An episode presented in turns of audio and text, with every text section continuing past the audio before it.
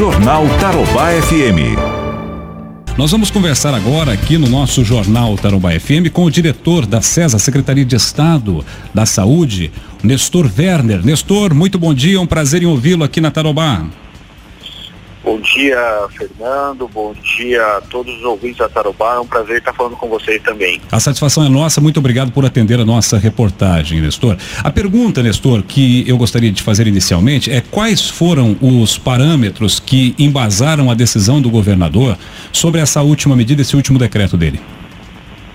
Objetivamente, Fernando, a gente pode falar claramente que os, os motivos aí que levaram a gente a tomar essa decisão é, foi o comportamento da pandemia, claramente calcado na incidência da doença por 100 mil habitantes, na mortalidade por 100 mil habitantes e na taxa de ocupação para compor o nosso índice, taxa de ocupação de leitos de UTI.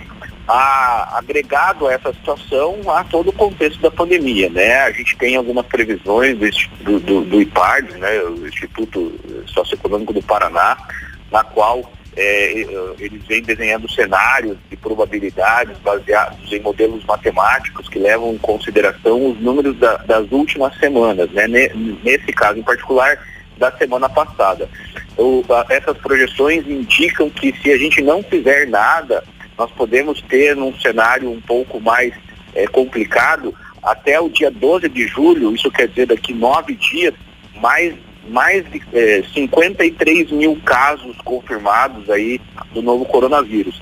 Aliado a isso, a gente também tem a perspectiva aí da questão dos medicamentos sedativos, relaxantes musculares e anestésicos, os quais estão em falta no mundo, né? O Brasil tem um consumo muito alto nesse momento por conta é, do, do, enfrentamento do coronavírus, dos pacientes que estão em leitos de UTI que precisam de ventilação mecânica, necessitam ser entubados, estão com um consumo é, é, é, muito alto devido ao grande número de pacientes. Então a gente tá, tomou essas medidas no contexto da pandemia. Para que, que a gente tomou essas medidas?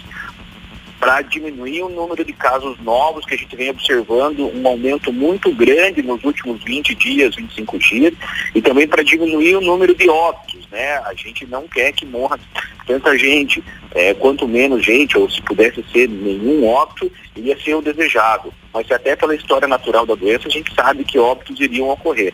Porém, a gente quer diminuir essa proporção, quer diminuir o tanto de gente que está internada, diminuir a taxa de ocupação de UTI, para que a gente não tenha o colapso do sistema. Sim. Mais pessoas doentes ao mesmo tempo do que a gente consegue atender no sistema de saúde.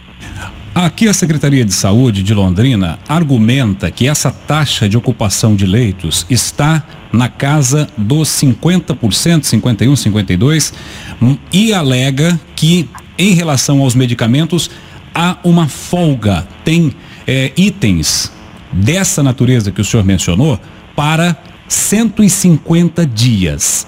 Estes argumentos não são é, acatados, não são, não é assim que a Secretaria de Estado entende? Vocês têm uma outra leitura dos números? Veja, não é uma questão de outra leitura, Fernando, é uma questão de objetividade. Nós não podemos olhar é, indicadores separadamente, eles fazem parte de um contexto como um todo. Veja, se você pegar alguns números é, que fazem parte dessa, dessa análise geral, global, nós temos hoje uma taxa de mortalidade eh, em, Londrina por 100 mil habitantes de 13,48, né? Isso quer dizer o quê? 13 1.48 pessoas a cada 100 mil habitantes morreram pela doença, uma das taxas mais altas do Paraná nesse momento. Certo. Se você pegar a incidência por 100 mil habitantes, você tem 247,54. No dia que a gente fez o corte para poder fazer essa análise. É uma, também é uma das mais altas do Paraná isoladamente, mas a gente não vê as questões isoladas, nós temos que agregá-las a gente precisa ter as informações juntas, porque a pandemia ela não escolhe o indicador que ela vai pegar para poder analisar uma determinada situação. Nós temos um conjunto de situações que caminham junto e que precisam uhum. ser analisadas em conjuntamente para tomar uma decisão. É, se você fosse olhar só o estoque de medicamento, a gente poderia dizer que em municípios que não têm é, uma, um, um, leito de TI, isso não teria impacto, o que seria uma completa, né, um, um completo erro fazer essa análise. Por quê? Porque vai precisar do medicamento né, no leito de UTI. Então são indicadores que nós precisamos olhar no conjunto. E foi isso que a Secretaria fez. ah, diante de, de, todas as evidências, evidências científicas concretas, robustas, que tem tanto no Brasil, em outros estados, quanto nos outros países do mundo, nós a, a, a, juntamos um conjunto de indicadores claramente é, referendados pela comunidade científica mundial e nesse conjunto de indicadores nós estabelecemos alguns pontos de, de, de corte, alguns números mínimos conforme os números da epidemia no estado do Paraná. Se nós levássemos em conta alguns outros estados, nós já teríamos é, uma situação um pouco até mais dramática, mas esse não é o caso do Paraná. E para que isso não ocorra no estado do Paraná, a gente tem que fazer essa inflexão no, na, na, na, curva agora. Sim. Temos agir agora.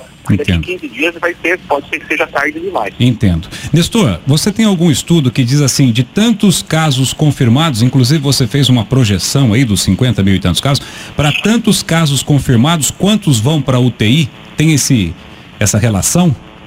Olha, a média eh, que a gente tem observado mundialmente falando, é, a gente tem uma perspectiva de que 20% de todas as pessoas é, é, contaminadas é, precisarão de algum tipo de cuidado hospitalar. É, de todos os confirmados também, a expectativa é de que 5% das pessoas precisem de é, internamento em UTI, tá? o cuidado hospitalar mais intensivo. E um dado bem, bem duro de ser comentado, mas que é o que a gente tem visto na realidade de todos os países, e também não foge da realidade do Brasil, de todos os pacientes que precisam de UTI, 5% de todos os contaminados, é, metade tem uma grande chance de ir a óbito. Perfeito. Nestor, eu tenho aqui também uma informação que vem da própria 17ª Regional de Saúde, relacionada a, aos municípios aqui da região de Londrina. Nós temos aqui na AMEPAR, Associação dos Municípios do Médio Paranapanema, nós temos aqui é, 21 municípios, né, dos quais inclusive Arapongas está dentro, mas não está dentro da 17ª Regional de Saúde. E várias cidades desses, dessa associação, elas não têm um caso sequer de coronavírus. Vou citar alguns casos aqui do boletim da CESA. Miraselva, zero. Pitangueiras, zero. É, Centenário do Sul, zero, porque tinha nove pessoas, agora as nove estão curadas, então, né?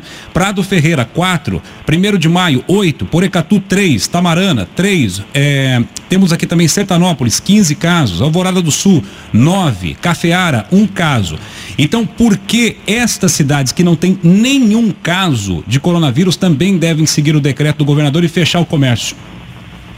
Porque as cidades estão no contexto regional, Fernando. Elas não têm é, nenhum leito de UTI dentro do seu município. E isso é importante de dizer. Não há possibilidade, não há nenhum país do mundo que tenha um conjunto de leitos de UTI para cada município. Isso no Paraná seria é, é, a mesma coisa equivalente a dizer que cada um dos 399 municípios teria que ter um conjunto mínimo de leitos de UTI para a sua população. Completamente inviável. Por quê? Não há infraestrutura, não há profissional de saúde capacitado para atender a, a UTI em quantidade suficiente para fazer isso, não há dinheiro para fazer isso. Os sistemas de saúde não têm essa organização. É, então, por isso que a gente tem que pensar nas, nas estruturas de atenção à população. Nesse momento, a estrutura de atenção de toda a região de saúde está comprometida se um dos municípios que compõem a regional não aderir nesse, nesse sentido ao decreto do, do, do governador. É um conjunto de municípios que fazem, que estão imbricados, que têm sua economia, seu modo de produção muito parecido, que tem trânsito de pessoas entre um município e outro. A gente não pode fazer uma negativa da relação regional da economia, é, uma negativa da relação regional das pessoas. É necessário ter esse olhar para que a gente não tenha um colapso. Ah, é um esforço, é um sacrifício, não são medidas simpáticas. A gente não espera que todo mundo goste disso, não é isso. Mas é uma medida responsável do governo, é uma medida que tem que ser adotada neste momento, porque senão ali na frente, se uma pessoa desses municípios que não tem caso hoje precisar ir ao UTI e a UTI estiver colapsada, sistema de saúde estiver sobrecarregado, essa pessoa desse município que hoje não tem nenhum caso, pode ficar sem atendimento e pode ir a óbito. Perfeito. Nestor, muito obrigado por ter dado essas informações aqui a Londrina, ao público da Tarobá FM e até uma próxima oportunidade. Muito grato aí pela sua disponibilidade. Eu que agradeço, Fernando. É, eu gostaria de, de, dizer a toda a população de Londrina e que a gente está é, pedindo mesmo a adesão da sociedade paranaense, é um esforço né, muito grande, é um sacrifício que todo mundo está fazendo, vive aí a, a, suspensão das aulas desde o mês de março, né, de toda a comunidade escolar e acadêmica de, de, todos os níveis, das, das esferas públicas e privadas, é, mas a gente precisa fazer é, é, essa, esse enfrentamento mais duro nesse momento, entendendo que o Paraná teve uma situação diferenciada dos outros estados, mas que se abrir mão da tomada de medidas mais duras, a gente está vendo o que acontece em outros países, em outros estados. A gente vai ter um recrudescimento muito grande, né, uma escalada muito grande de casos e de óbitos, e o sistema pode entrar em colapso. E a pessoa que vai necessitar né, do atendimento que não vai estar disponível pode ser qualquer um de nós.